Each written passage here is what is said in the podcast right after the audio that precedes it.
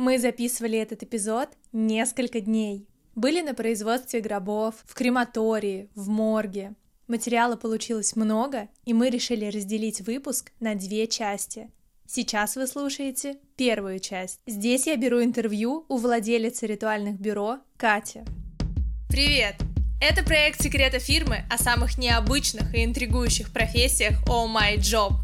Я Диана Листопад, и в первом сезоне мы говорим с людьми, которые прыгают под машины, позируют художникам и помогают собакам заниматься любовью, а еще получают за это деньги.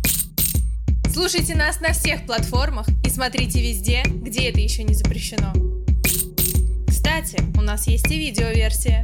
Там вы увидите, как меня связывают, наказывают, а еще мне поджигают руку. Ссылки в описании.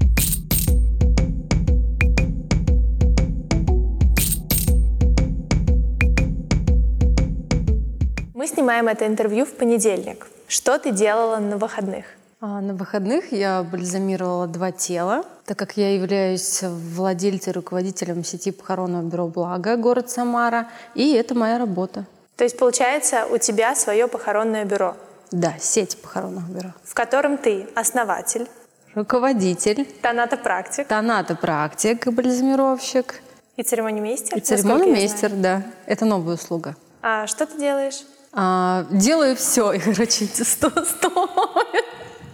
100 вакансий. А, я делаю, значит, я руковожу похоронным бюро, практикующий тонатопрактик, еще даже провожу курсы по тонатопрактике.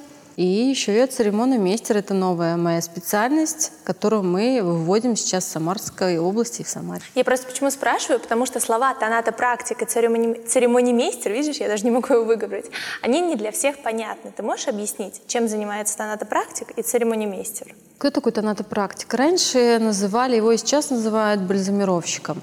То есть э, мы сохраняем тело э, от посмертных изменений, устраняем запах, э, делаем посмертный грим, макияж, кому как, как бы нравится, да? устраняем дефекты после ДТП, ЖД, травм. То есть восстанавливаем лица, части тела.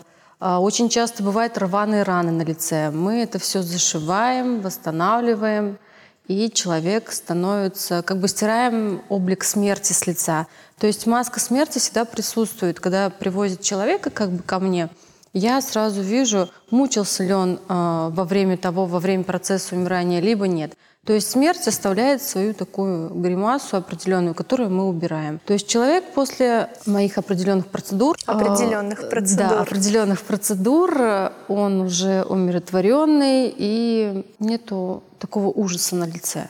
То есть, получается, который оставляет смерть. Что-то типа гримера, визажиста для да. усопших. Да. Церемонимейстер, насколько я знаю, проводит церемонию прощания. Совершенно верно, да. Хорошо, давай тогда о бизнесе. Как ты открыла свое ритуальное бюро? Это было очень сложно, путь очень долгий. А, это все с детства. Вообще я хотела быть патологоанатомом, то есть изначально уже Изначально. Было... Моя мама медицинским работником была, и она меня очень часто, так как меня не с кем было оставить, брала на сутки к себе. А она работала в лаборатории. То есть, с смотри... мертвыми? Нет, она не с мертвыми. То есть брали анализы, и всю ночь она в лаборатории что-то там анализы Ты имеешь в виду кровь, моча, да, кал? Да, да, да. Ну, да, это, да, это нормально. Да, какие-то были приборчики, которые там что-то делалось, и там смотрели всякие разные показатели. Она меня брала, и там был морг рядышком с лабораторией. Ага. Мне всегда интересовало, ну что там, как там, ведь смерть это неопознанная, и это интересно, все равно это интересно, даже вот это, отойдем от темы, недавно были похороны, и было отпевание в церкви, и дети ближе ближайших домов собрались и они такие, вон, смотрите, похороны. Их прям такие кучки. им так было интересно, серьезно. Я даже сняла на камеру, у меня где-то есть. Им так интересно это было, как гроб выносили. Они ждали, когда вынесут гроб. Они смотрели катафалк, они пытались заглянуть туда. То есть почему-то это интересно Слушай, было. ну это правда интересно. Я даже помню в детстве всегда роняли цветочки за гробом. Да. Может быть, ты помнишь? А музыка? Помнишь, когда мы были маленькими, я вот сижу дома, время там 12 час, и да, эта музыка ту да, ту да. ту ту ту После школы. И После такие школы мурашки. Ты такая к окну подбегаешь, и вот хочется увидеть лицо, ну что же там случилось, а почему, а как, а что, а за что. И вот это вот тайна, тянет тайна, загадка. Наверное, вот это меня первоочередно тянуло, почему я хотела быть патологоанатомом. Но ты, когда маленькая была, вот с мамой ходила в лабораторию, ты не бегала в этот морг? Бегала. И я, когда она меня вообще первый раз туда привела сама, я ей говорю, мам, говорю, здесь работают самые ненормальные люди. Она мне говорит, нет, здесь работают самые нормальные люди, потому что смерть должна восприниматься человеком нормально. То есть это неотъемлемая часть жизни. Хотел быть патологоанатомом, но в жизни не случилось этого, потому что там надо было поступать в медицинский институт, 6 лет учиться, как бы свои там проблемы, заботы, вышла замуж, как бы не до этого было. Потом пошла служить в органы МВД, потом открыла детективное агентство, а потом я узнала, что можно быть тонатопрактиком, бализмировщиком и не иметь высшего медицинского образования. И думаю, так, надо открывать ритуальные услуги. И там уже внутри этих ритуальных услуг быть и бализмировщиком, тонатопрактиком, и как бы прийти к той профессии, которую я хотела с детства. То есть ты такое местечко для себя хотела сама для создать? Себя. Такое... Это, это действительно, ты правильно Работу? сказала. Да. да. Это работа, это мой дом. Ты, получается, там пять Моя в семья, одном. мой да. дом, да, это все работа. Ну, действительно так. Хорошо, тогда как открыть свое ритуальное бюро? Что мне для этого нужно? Как открыть свое ритуальное бюро? Во-первых, зарегистрировать ИП либо ИПшку. ООО. Ага. Да. А далее ты снимаешь помещение в аренду, с поставщиками все просто. В интернете, пожалуйста. Угу. Ну, то есть я должна буду закупить гробы, венки, кресты, да. кресты какую-нибудь Научиться атрибутику. работать, съездить на какой-нибудь курс а, там, похоронного директора. Такие И, есть? Пожалуйста, работай, да, если сможешь. Но ты должна быть не только похоронным директором, но если у тебя есть деньги, там, миллионов 10, скажем так, и изначально вложиться ты можешь нанять весь персонал, но если у тебя нет таких денег, как не было у меня, тебе придется быть и доставщиком морг, и продавцом. То есть и водителем. Ну, води... морг, если ты, ты, говоришь. конечно, сможешь. Нет, доставщиком морг, то есть и водитель у меня, у меня был изначально как? Я когда открылась, у меня не было денег. У меня было денег на аренду небольшого помещения и на пару-тройку гробов. Там, Какая это сумма? 90 тысяч рублей. То есть меньше сотки? Мне подарили на день рождения, на мой юбилей, 90 тысяч рублей. Сколько тебе было лет? 30. А, вот. И, значит, на эти 90 тысяч... Но мне навстречу пошла а, хозяйка арендатора, она мне на полгода пустила бесплатно, чтобы мой бизнес как бы там развился, за что ей огромное спасибо. Далее я завезла там буквально 10 гробов, 10 венков, одежду, то есть все, что нужно, прям по минимальному. Была сама продавцом, то есть доставщик в морг. Что такое? У меня был первый адрес, а, у меня был водитель с наемной «Газели», он приехал. Ну, соответственно, я с ним поехала, потому что он же не может дотащить один. Я таскала с ним трупы в морг. Да, люди на меня так косо смотрели, вообще не верили, что я директор и самохозяйка. Говорят, такого не может быть, директора не таскают трупы в морг. Я говорю, ну а что делать? Говорю, я люблю свою работу, как не таскают. А кто же это будет делать? Ну, ну не было у меня денег, первоначально, чтобы нанять персонал. Все делала я. Мыла, одевала, бальзамировала. Это было сложно. Практики никакой не было. Навыков вообще в принципе, ну, грубо говоря, только интернет был. Назови мне две ошибки, которые ты совершила на старте при открытии своего похоронного бюро. Две ошибки. Ну, наверное, я было мало, мало э, прочитала юридической какой-то информации, законов, которые действуют у нас на территории Российской Например? Федерации. Закона о похоронном деле, допустим.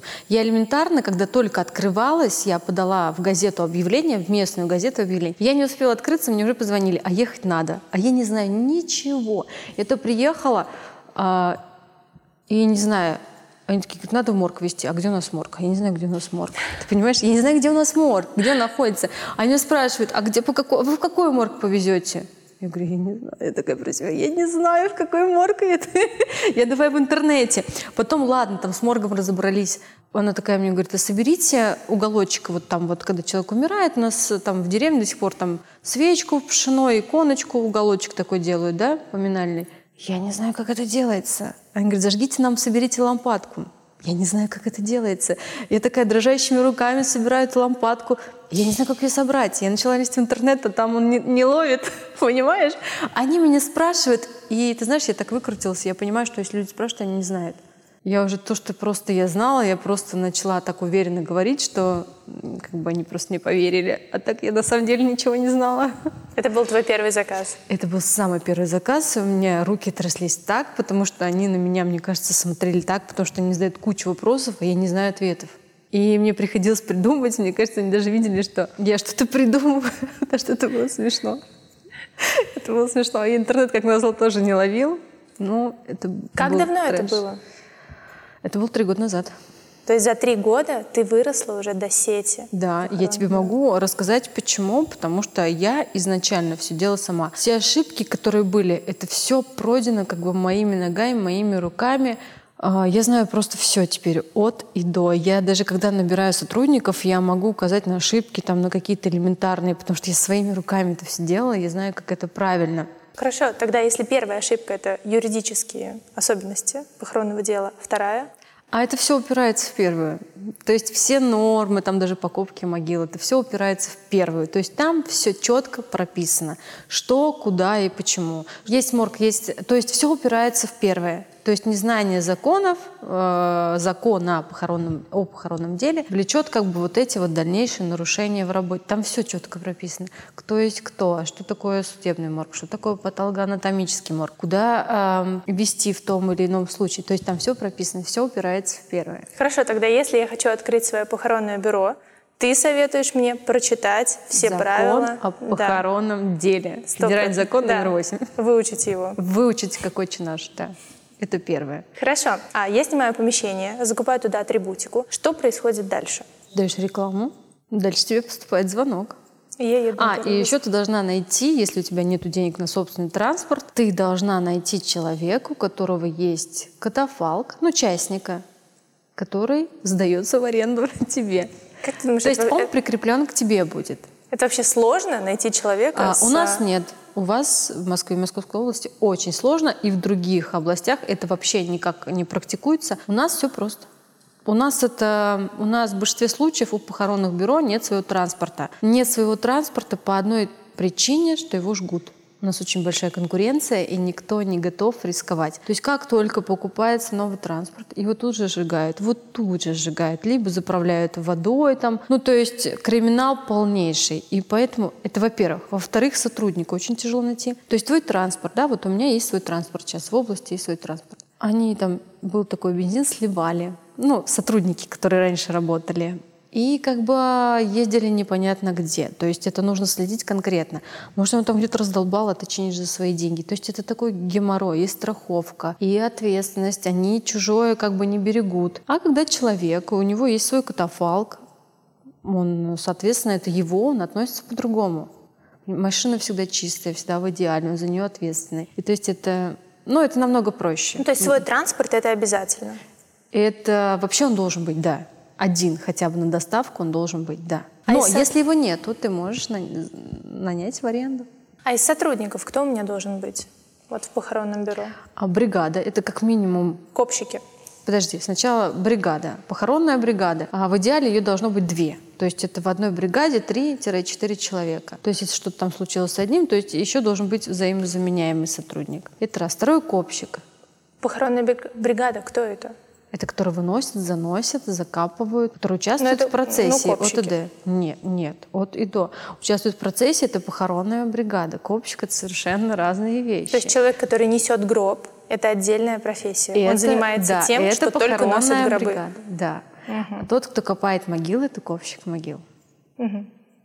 То есть по-хорошему у тебя должен быть копщик могил. Ну, человек шесть похоронной бригады, бальзаматор — тонатопрактик, который хотя бы если он не умеет бальзамировать, он должен мыть, одевать. Кто это будет делать? А почему мне нужен свой? Почему я не могу, например, отдать заказ человеку в морге?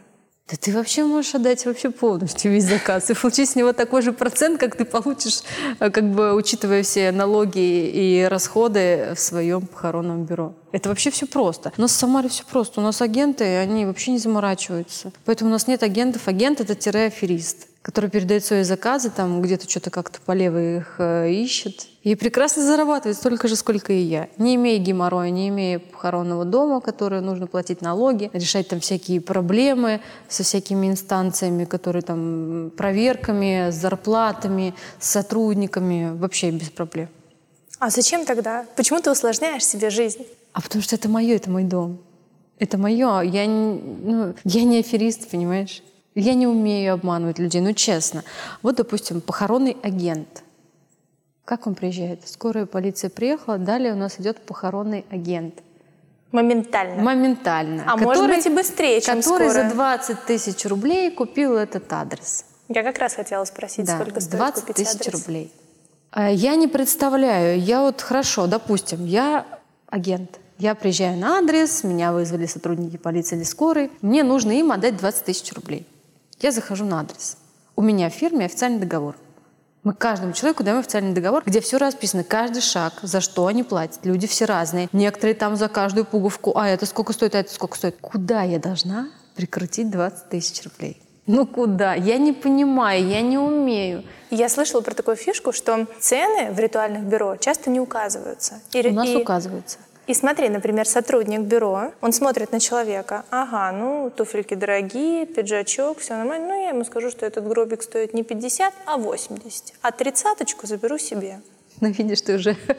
Тебе я уже учиться, могу работать, Тебе да? уже учиться не надо, да, ты уже можешь работать. Смотри, а зачем обманывать человека, если у нас есть гробик за 6 тысяч рублей, есть за 15, есть за 12, есть за 8, есть за 50, за 60, за 350? Для чего?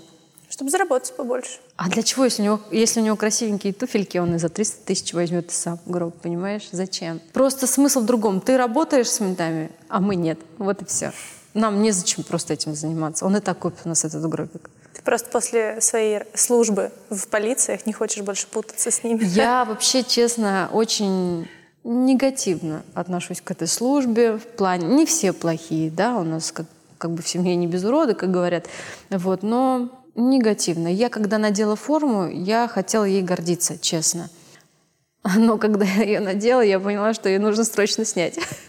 Потому что у нас сотрудников полиции ненавидят так, ну что я не хочу ее носить.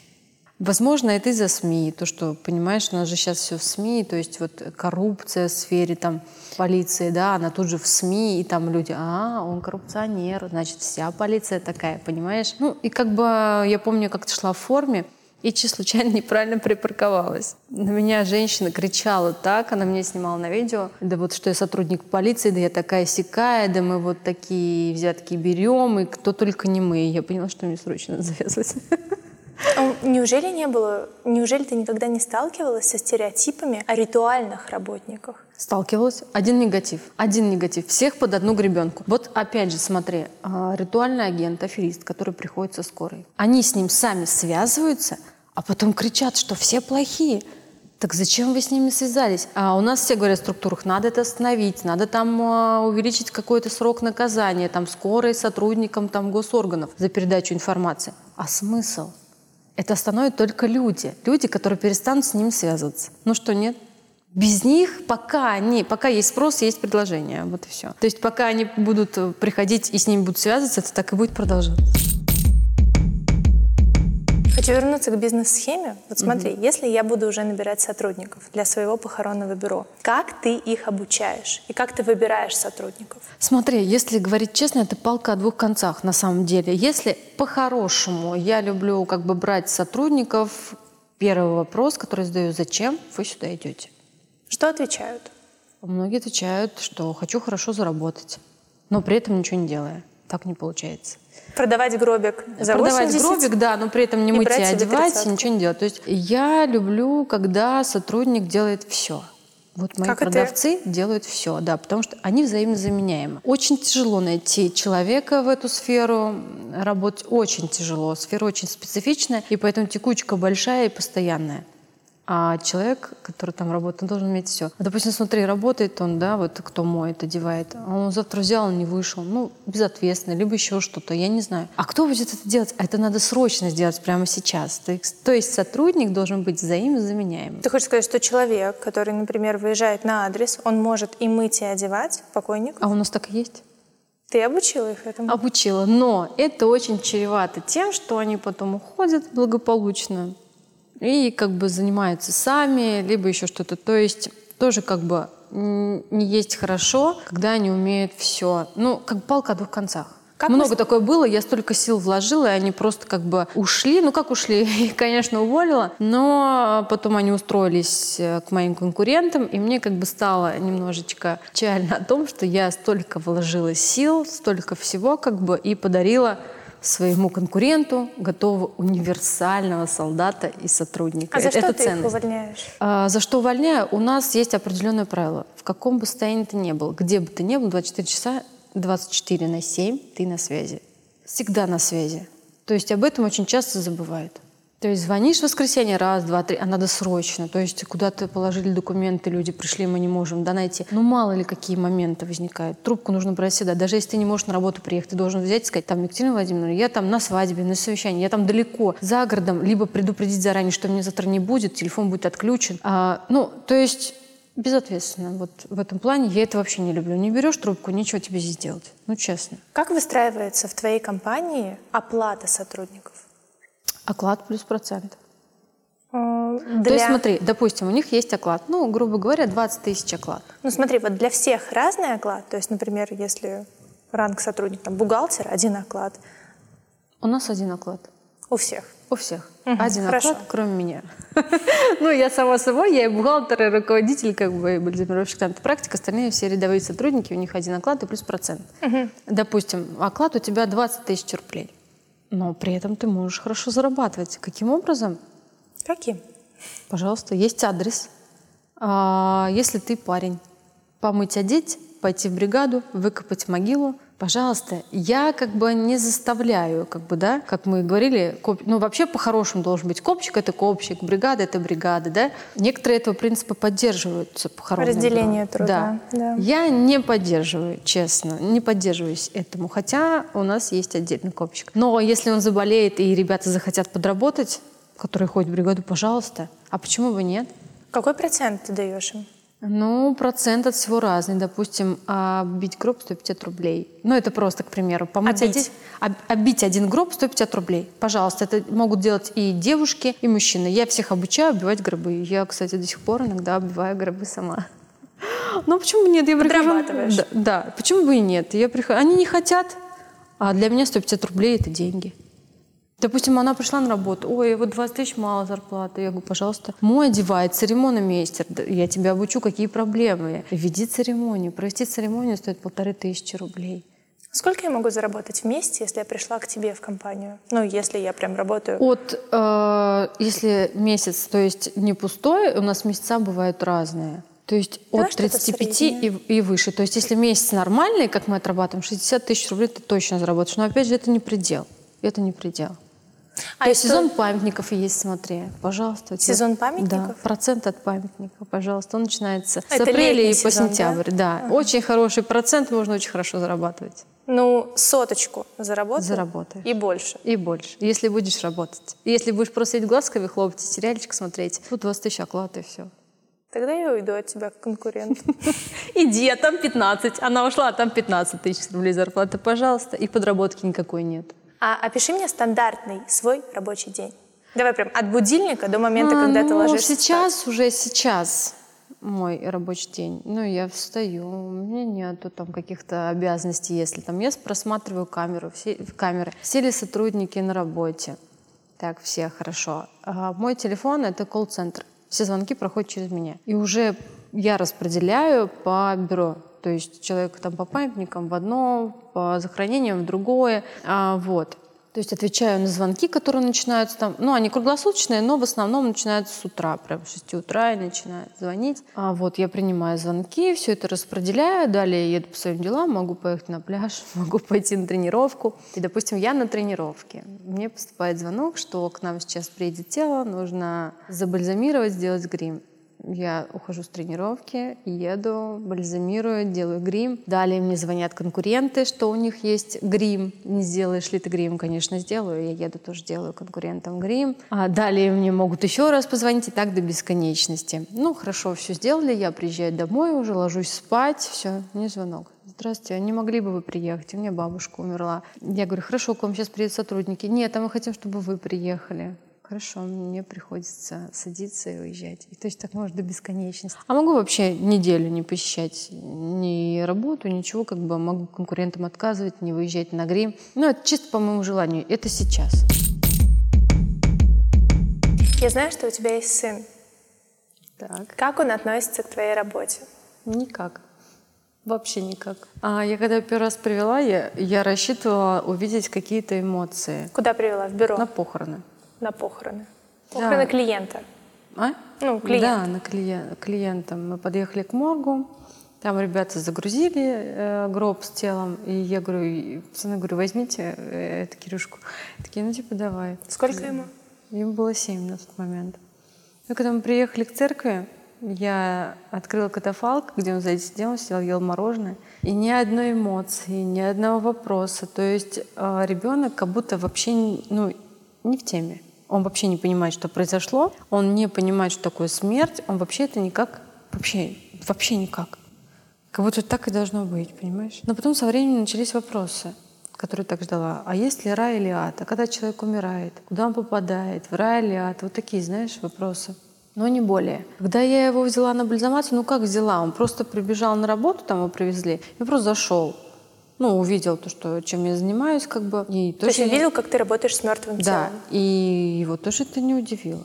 То есть они сейчас настолько современные, у них есть какая-то игра, то ли Майнкрафт, что-то такое. Есть такое. А у них там свои фермы, свои кладбища, они там уже давно кремируют, давно хоронят, все уже это продают. Я просто удивлена была, поэтому мне кажется, они уже настолько это все знают, что им уже даже не интересно. Вот я тебе так могу сказать. Я его спросила, я говорю, ты э, кем хочешь стать? Который строителем. Я говорю, что ты будешь строить похоронный дом? Я говорю, понятно. По-моему, у тебя тоже такая мечта — построить свой похоронный дом. Я строю, да. Он уже на стадии строительства. Это будет похоронный-жилой дом. Ну, это на словах. То есть, как конечно, это вообще все выглядит? Объясни. Как это все будет выглядеть? Это будет выглядеть так, что человек, пришедший туда, он не будет ощущать холод. Он не будет ощущать холод от плитки, там не будет плитки в прощальном зале. Там будет тепло и уютно, то есть там будут шторы, там будут какие-то классические обои, там будет звучать музыка, там будет стоять пианино, фортепиано. Сейчас, кстати, хожу на курсы фортепиано, учусь играть. Да, я мечтаю играть в своем прощальном зале. А вот, там будет чай, там будет кофе, там все будет на европейском уровне. То есть там не будет вот этой вот холода. Нет, есть... объясни мне, что вообще такое похоронный дом? То есть это такой комплекс, где оказывают все услуги от и до. То есть а, ну, это не, там не будет вскрытия производиться. Да? Допустим, человек умер на дому, он болел онкологическим заболеванием. То есть он получит, родственники его получат справку в медучреждении. И они говорят, мы не хотим, чтобы он хранился дома, отвезите его к себе в похоронный дом. А сотрудники мои приезжают, забирают тело, привозят в похоронный дом, относят его в бальзаматорскую, там мы его моем, одеваем, в гроб укладываем, а, помещаем в холодильник на хранение на тот срок, ну это обычно день-два, э, до дня похорон. Но э, я еще хочу включить такую услугу, то есть у нас прощальные залы снимаются на час и на два. Я же хочу отдавать ключик на сутки. То есть человек любой может сидеть своим родственником сутки. То есть у него будет ключ от прощального зала. То есть они сутки могут, как вот раньше дома сидели в деревнях, э, там сидеть, находиться там круглосуточно. Я знаю, что ты не замужем. Угу. Когда ты знакомишься с парнями, как они реагируют на твою работу? Половина реагирует, но у них шок, у них такое недоумение, у них такое лицо, я так понимаю, что он хочет просто встать и уйти, когда узнает, что я работаю в морге, потому что у него такое представление, ну, я даже не знаю, я не спрашивала. А шок первое — это первая категория. Вторая категория думают, что шока как такового нету. Они думают, что это а, ритуальные услуги — это криминальный бизнес, что я много зарабатываю, что они не потянут Бандитка. такую девушку, да, как я, что якобы у меня есть сильнейший покровитель, который меня держит. Не может быть, что такая хрупкая женщина. Я одна, у нее по-любому есть любовник, который ее поддерживает и там голову всем оторвет. Поэтому ко мне никто не подходит и со мной никто не знакомится. Ты страдаешь из-за этого? А, я не знаю, как это назвать, но мне многие там шлют всякие проклятия, ты там поплачешь за то, что ты легла в гроб, за то, что ты фотографируешь с ритуальной атрибутикой. А, я уже расплачиваюсь, честно, но я даже не знаю, как это назвать, своим одиночеством. Я не люблю общественность. Я убегаю от общения с друзьями, с родственниками. Мне никто не нужен. Я люблю быть одна в большей степени. Я дома не выношу гостей, а присутствие кого-либо. Вот мне нужно, чтобы я была одна в тишине. Вот не знаю, то ли это наказание, то ли наоборот это не наказание, а как, как сказать, дар такой, что я могу наслаждаться своим одиночеством. Ну вот как-то так, но иногда накатывает. Ты говоришь, что многие шлют себе проклятие. Да. Это связано с какими-то суевериями вокруг вот этой ритуальной области? А, думаю, да. работников? Смотри, допустим, у меня была фотосессия в гробах, и мне писали, что если я легла в гроб, то значит я вскоре умру, заболею, и там на меня посыпется горе, ненастье, проклятие, все дела. Моя мама, она не пила, не курила, не ложилась в гроб, но, к сожалению, она заболела онкологическим заболеванием и умерла. Понимаешь, это говорит о том, что все в нашей голове. Вот нам бы сейчас принесли два гроба. В один гроб легла я, а ты такая, я не буду ложиться в гроб. Ну, хорошо, не ложись. Пусть ты помрешь, да, а да, я не помру. Да, а я не помру. И вот э, мы идем с тобой в магазин, ты берешь и спотыкаешься, да, ломаешь ногу. Блин, ты же просто сломала ногу. А я за тобой иду, спотыкаюсь, ломаю ногу. А я-то сломала ногу, потому что я легла в гроб, ты понимаешь? Ты понимаешь суть? Суть в том, что это все в нашей голове. То есть мы все так же падаем, мы все так же болеем. Некоторые там курят, пьют и ничем не болеют, их там парализовывают 10 тысяч раз, да, вот наши любимые маргиналы. И они все равно ходят. И понимаешь, и в здравом уме, и памяти. А у меня вот дедушка раз-два парализовал, и он умер. И не пил, не курил, ничего. Но мы с тобой общались за кадром, и ты мне рассказала одну историю, связанную как раз с приметой. Да. Расскажи мне про это. А, был такой случай, что к нам обратились люди в похоронное бюро, умерла молодая девушка.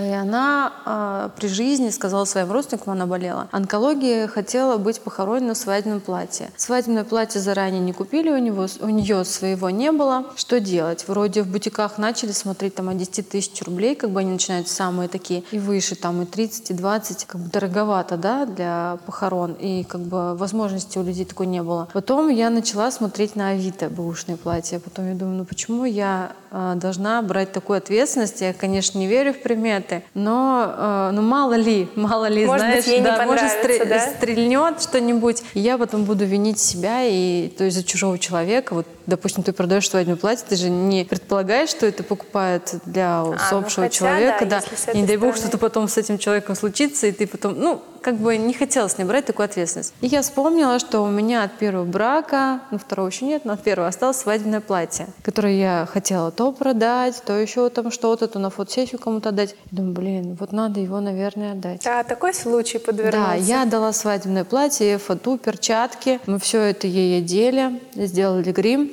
Нам за него дали 4000 рублей, которые мы потом на благотворительности дали, купили там хоккей в детский дом, они просили на эти деньги. Но это опять мое самовнушение, что это нужно отдать на благотворительность, как бы, ну, это по своим каким-то там моральным принципам, вот. И, значит, мы его одели, и все. И я, значит, выкладываю эту историю про свадебное платье. Мне куча комментариев, что опять я заболею, умру, да что я никогда не выйду замуж, что мне Чёрная опять- да, вдова. я буду черной вдовой, еще там что-то.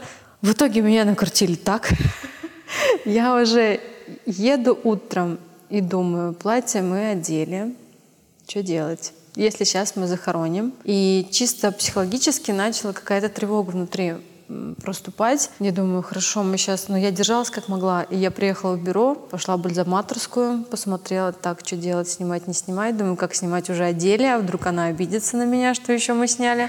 Думаю, ладно. Думаю, а если мы захороним, и у меня там шарики за ролики, грубо говоря, поедут, и я решу, что... Пойдешь ночью на да, кладбище э, Да, выкапывать. поверю в какую-то примету, и что... И мне бывает так, что мне надо срочно, здесь, сейчас. Вот надо будет его снять, а тут, да, думаю, как? Я пойду ночью раскапывать или я пойду к родственникам, скажут, а как это вы вообще... Ну, то есть чисто психологически это очень тяжело, но я справилась. И Ск- с- Как давно это было? О, месяца два назад.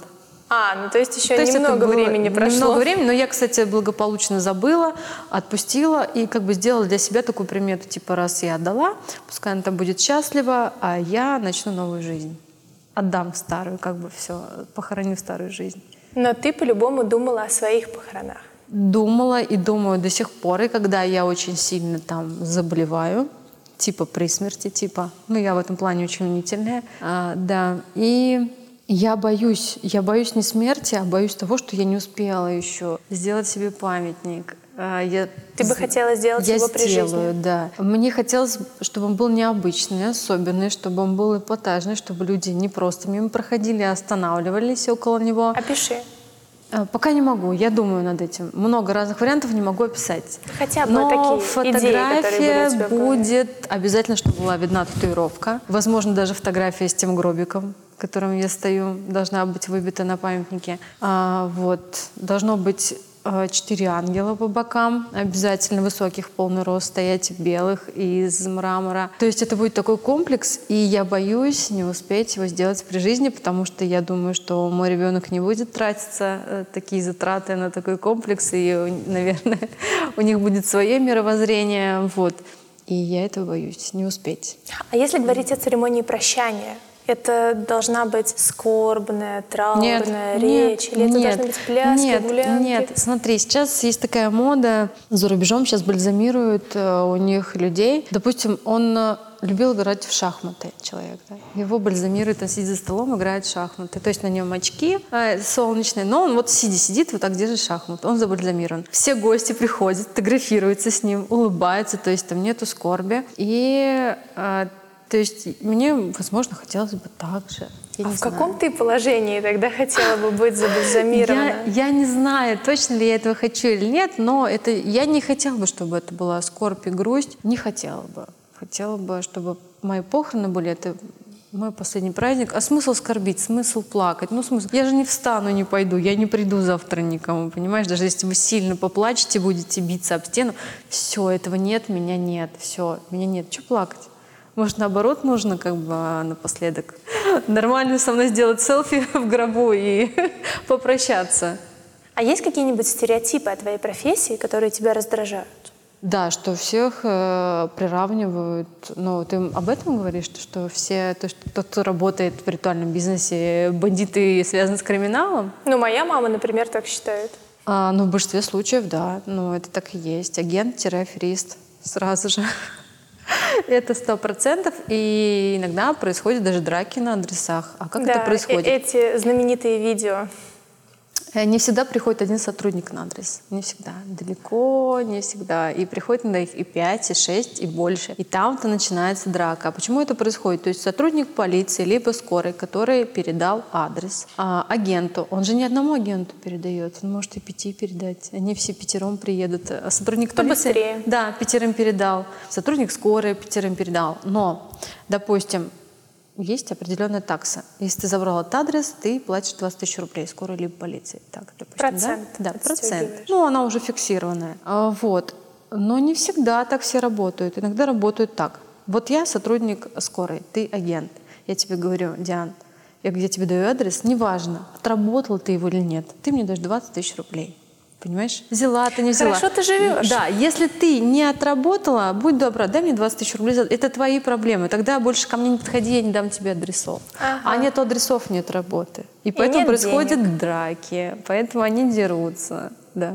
А у нас есть еще такая рубрика «Вопрос от моей мамы». Когда я готовилась к интервью, я сказала ей, что «Мам, я буду записывать с работником ритуальной сферы. Что бы ты спросила?» И ее интересовала психологическая часть твоей работы. Насколько тяжело постоянно работать со скорбью, с людьми, которые потеряли близких, которые плачут, которые в отчаянии. Ну, ты понимаешь, о чем я говорю. На самом деле, несмотря на то, что я улыбаюсь постоянно, это очень тяжело. И вот эта улыбка моя, это, скорее всего, даже не улыбка. Это уже, ты знаешь, мне так проще. А, то есть это защитная какая-то реакция организма на все происходящее, вот на этот стресс. В какой-то момент я тоже рыдала и плакала, а потом я поняла, если я сотрудник ритуальной сферы, я работаю с горем, это я приду на адрес и буду рыдать и плакать вместе с ними. А какой же я тогда работник?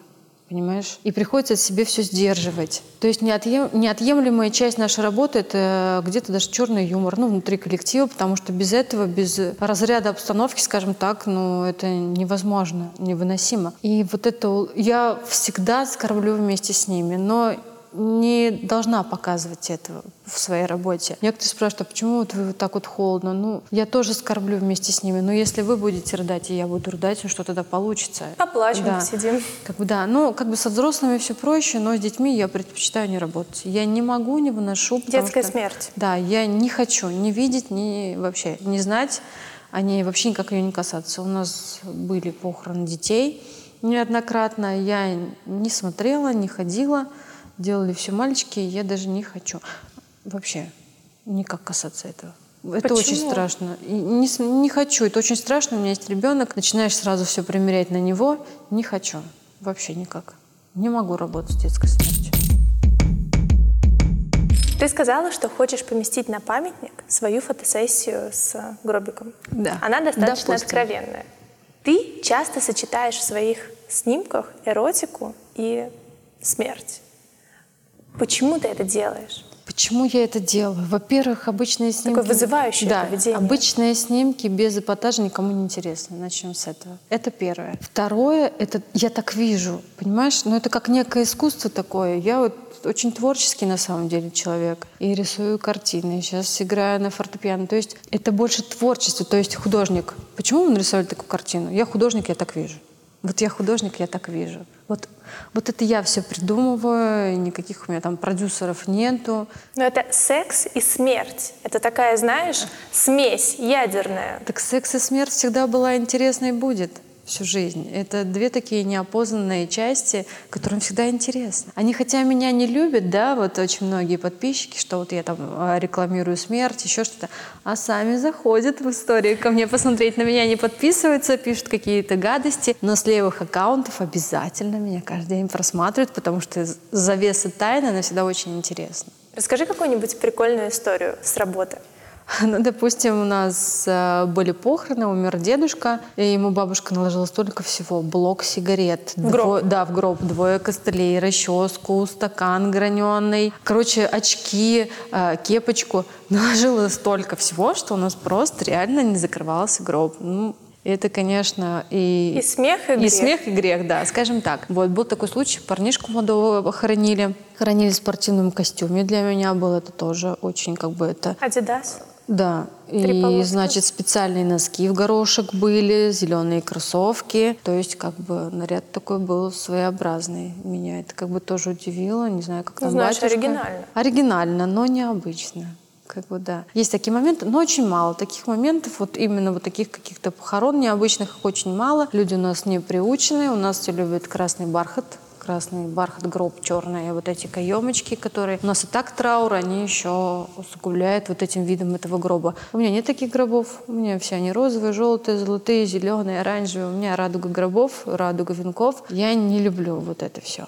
Давай тогда зафиналим наше интервью. Я хочу задать последний вопрос. Как ты думаешь, кто не сможет работать в ритуальной сфере? Тот, кто идет ради денег, это сто процентов он не сможет там работать. Это первое. Второе, люди с неустойчивой психикой тоже. Соответственно, там не могут работать. Ну, в принципе, и все.